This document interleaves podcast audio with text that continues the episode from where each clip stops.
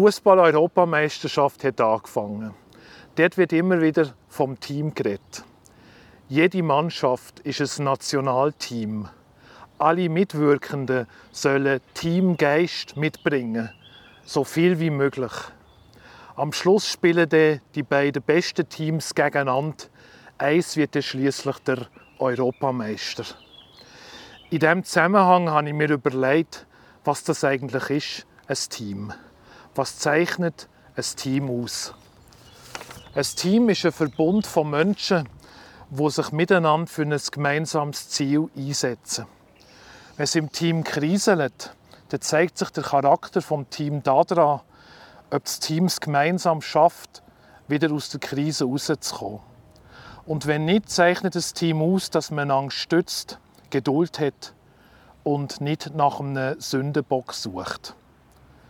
Ein Team ist nur so stark wie sein schwächste Glied.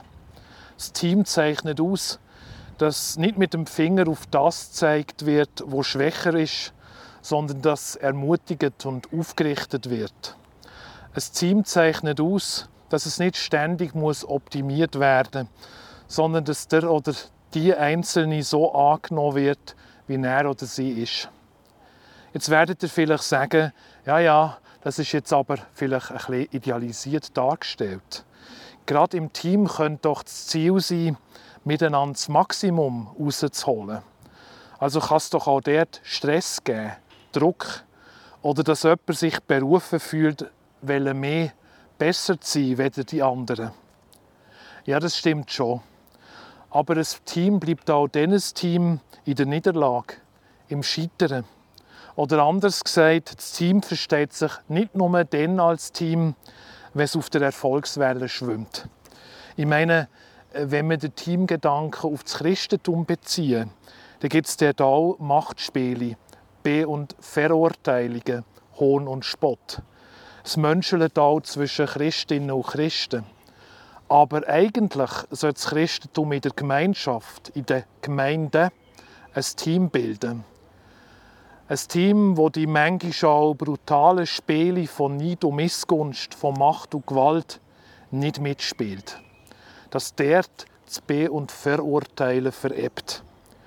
Schließlich ist ja im Christentum Gott das Fundament, wo die Liebe ist, wo sich in Jesus Christus zeigt hat, dem Jesus, wo am Kreuz mit seiner Mission gescheitert ist. Mit dem verhöhnten und kreuzigten Christus bildet Gott ein Team mit uns, ohne dass er damit einen Zweck verfolgt, eine Optimierung anstrebt oder nach Fehlern sucht, sondern Gott mit uns, für uns. Ein Team zeichnet weiter aus, dass alle im Team eine Aufgabe haben. Die Aufgabe wird anvertraut.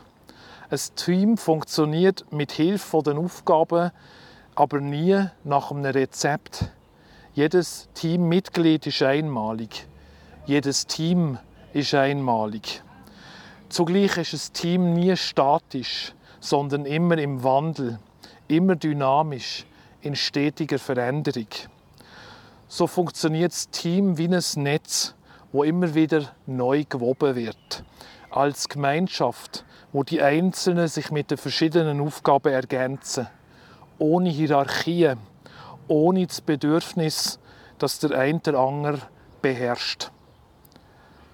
Ein solches Team wird nicht zuerst am Erfolg gemessen, sondern an der Haltung, wie das jemand im Team einem anderen begegnet und wie das Team als Ganzes der Welt begegnet.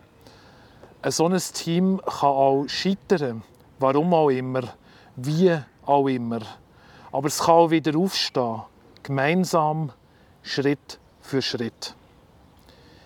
Jedes Mitglied in diesem Team ist einzigartig.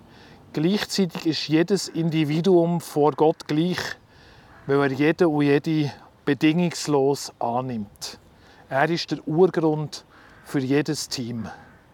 Der Kurt Marti sagt das so.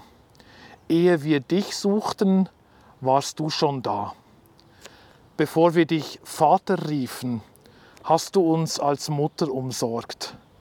Beugten wir die Knie vor dir, dem Herrn, kamst du als Bruder entgegen.